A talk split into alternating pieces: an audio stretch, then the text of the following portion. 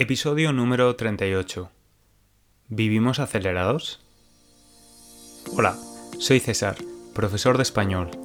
Te doy la bienvenida a Spanish Language Coach, el podcast para estudiantes de español de nivel intermedio.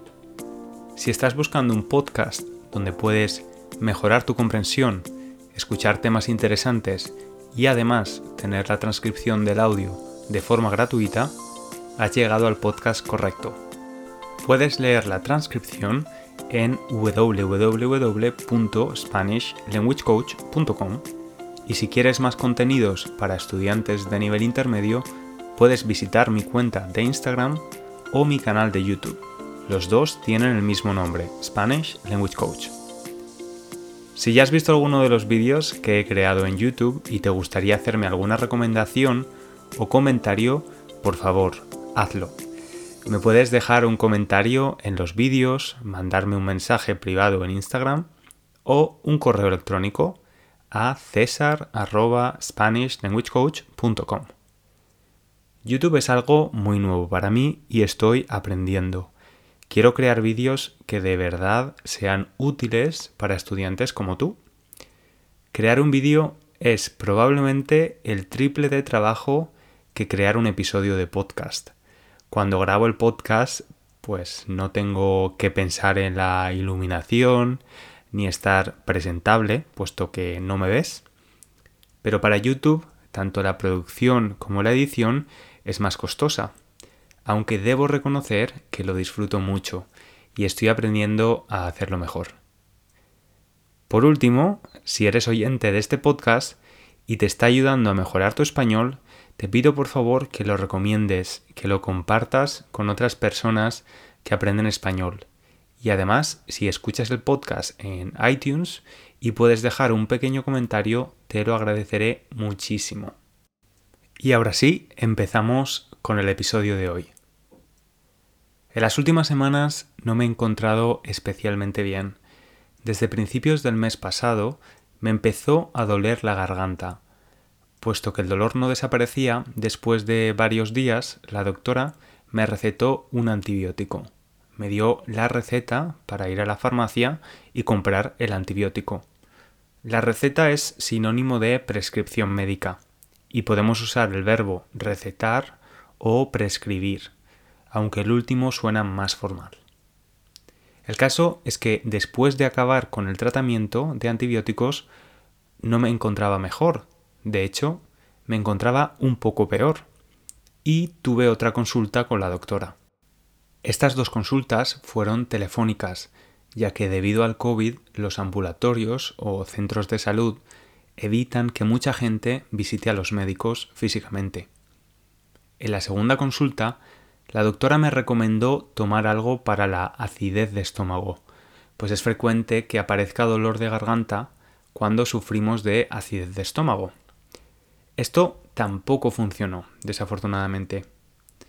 Yo no me encontraba muy mal, pero el dolor era constante y tuve que cancelar mis clases durante una semana porque me costaba trabajo hablar. Finalmente fui a una consulta presencial y la doctora me dijo que mis ganglios linfáticos estaban inflamados, por lo que me recomendó un análisis de sangre. El análisis de sangre salió perfectamente, todo normal, y aunque todavía no estoy recuperado del todo, estoy mejorando poco a poco.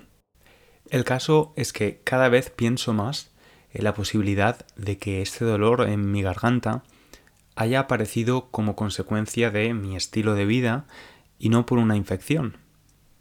Yo sabía que el estrés y la ansiedad podían tener consecuencias en nuestro sistema digestivo, por ejemplo, porque lo he sufrido en el pasado, sin embargo, si me preguntas ahora si estoy ansioso, si tengo ansiedad o estrés, puedo decir claramente que no. Trabajo en casa, me encanta mi trabajo, lo disfruto mucho y tiene mucho sentido para mí. ¿Cuál es el problema entonces? Bueno, quizás no esté estresado o ansioso, pero no puedo negar que voy algo acelerado. Mi estilo de vida se ha convertido en una constante competición para hacer el mayor número de cosas posibles de la forma más rápida. un estilo de vida acelerado, con prisas. ¿Te suena? ¿Puedes identificarte con lo que te estoy contando? Creo que es algo que nos ha pasado a muchos en este 2020, donde el mundo se ha parado, pero de alguna forma nuestras vidas se han acelerado. La vida personal y profesional ahora comparten el mismo espacio, la vida social se ha reducido considerablemente y buscamos cosas para tener la mente, la cabeza ocupada.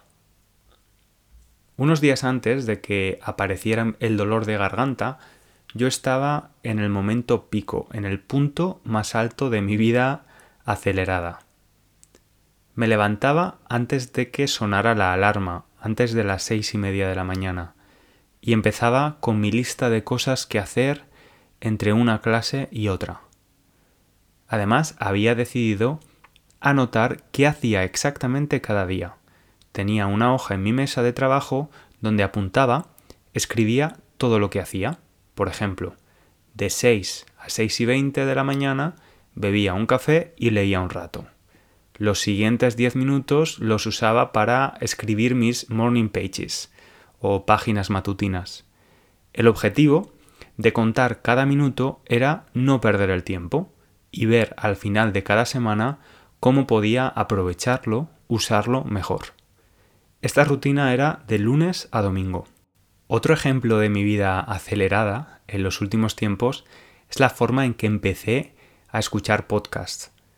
Todos los días escucho alguno y decidí que debería escucharlos al doble de velocidad para aprovechar más el tiempo y poder escuchar más. Te pongo un ejemplo de cómo se escucha un podcast cuando doblas la velocidad. Aquí lo que dicen también, que lo contábamos ayer, es que tampoco es necesario que haya un acuerdo este año, que si lo hay, mucho mejor, pero que si no lo hay, se puede seguir negociando durante el año que viene para intentar llegar a un acuerdo con algo de tiempo y no con la presión del calendario encima. Bueno, pues María, muchísimas gracias. Pendientes efectivamente de esa cena, de ese encuentro entre Boris Johnson y Ursula von der Leyen. Veremos lo que da de sí. Un saludo. Dale, hasta luego. Adiós.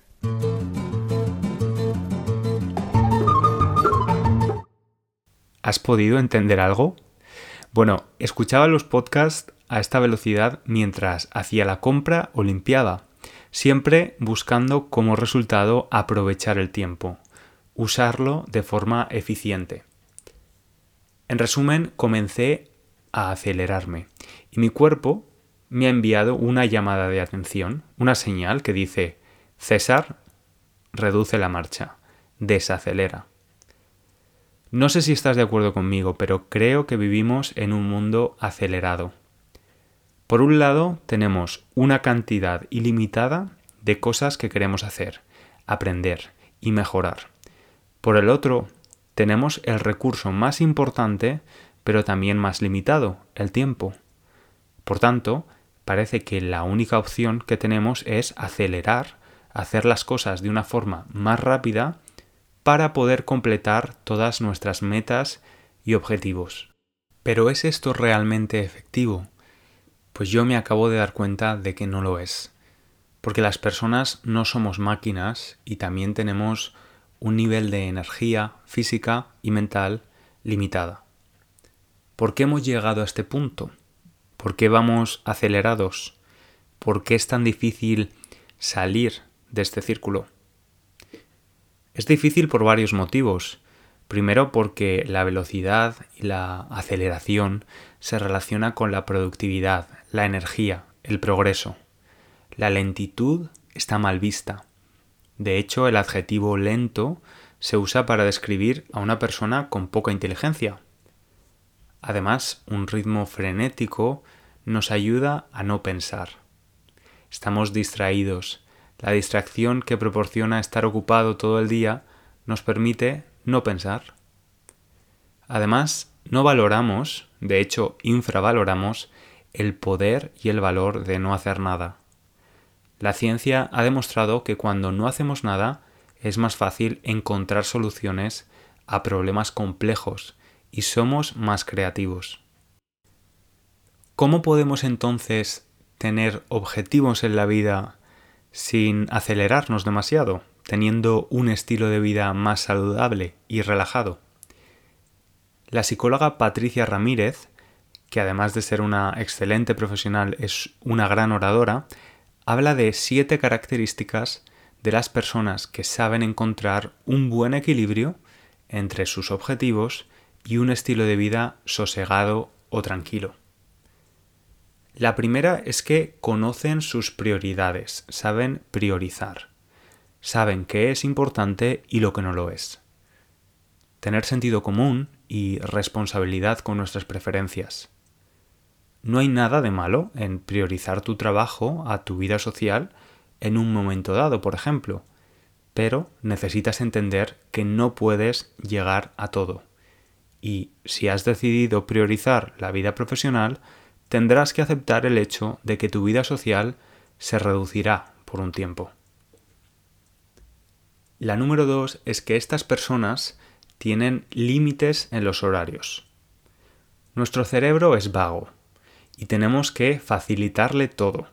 Si tenemos un horario fijado, incluso si trabajamos en casa, sabemos que tenemos que acabar con nuestro trabajo antes de las 6 de la tarde, por ejemplo lo que nos ayuda a estar más concentrados. Si no hay límite horario, podemos empezar a procrastinar, agobiarnos cuando vemos que es tarde y todavía no hemos acabado, y terminar frustrándonos. La número tres es que estas personas usan la palabra de dos letras, NO, no. Podemos pensar que decir no a los demás es egoísta, especialmente si decimos no a aquellos a los que queremos, como familiares o amigos. Pero valorar nuestro tiempo también tiene un bienestar psicológico y físico. Tu tiempo es importante disfrutarlo en cosas que tú disfrutes. De ese modo podrás ofrecer otra parte de tu tiempo a los que quieres estando bien contigo mismo o contigo misma. Este tipo de personas saben cuándo desconectar. La tecnología es increíble, pero ha convertido todo en inmediato. Nos pueden localizar en cualquier momento, a través de una llamada, correo electrónico o mensaje de texto. Somos nosotros los que tenemos que ser capaces de poner límites y simplemente no estar siempre accesibles. La número 5 es que usan técnicas de relajación. Y no solo hablamos de meditar o hacer yoga, se trata de hacer cosas que nos hagan disfrutar y no sean obligaciones. Beber una copa de vino o una charla con un amigo pueden ayudarnos también a relajarnos. La sexta o número seis es que estas personas no buscan la perfección, buscan estar a gusto, tranquilos con sus vidas. Podemos buscar la mejora, el crecimiento y la superación. Sin embargo, obsesionarse con la perfección y con tenerlo todo controlado no sirve de nada. Y esto último, sí, podemos aplicarlo también a aprender español. Intentar buscar la perfección y el control en lo que hacemos solo nos alejará, nos distanciará de la relajación y desconexión de la que hablaba antes. Por último, la séptima o número siete es que este tipo de personas van con el flow, fluyen. No están pensando constantemente en qué hacer después para aprovechar el tiempo. Contemplan y disfrutan sus días, están presentes. Me gustaría decirte que yo soy una de estas personas, pero no. Eso sí, estoy intentando bajar el ritmo reducirlo y dejar de ver mis días como una simple lista de cosas que hacer. Además he puesto límite a mis horarios, algo que había dejado de hacer hace mucho tiempo. Gregorio Marañón, un prestigioso médico y político español, dijo en el siglo pasado una frase o cita famosa, dijo, en este siglo acabaremos con las enfermedades, pero nos matarán las prisas, la velocidad.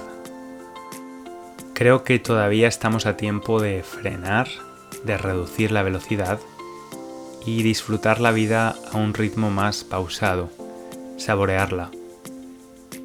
Hablamos la semana que viene, un abrazo grande y recuerda, no te aceleres.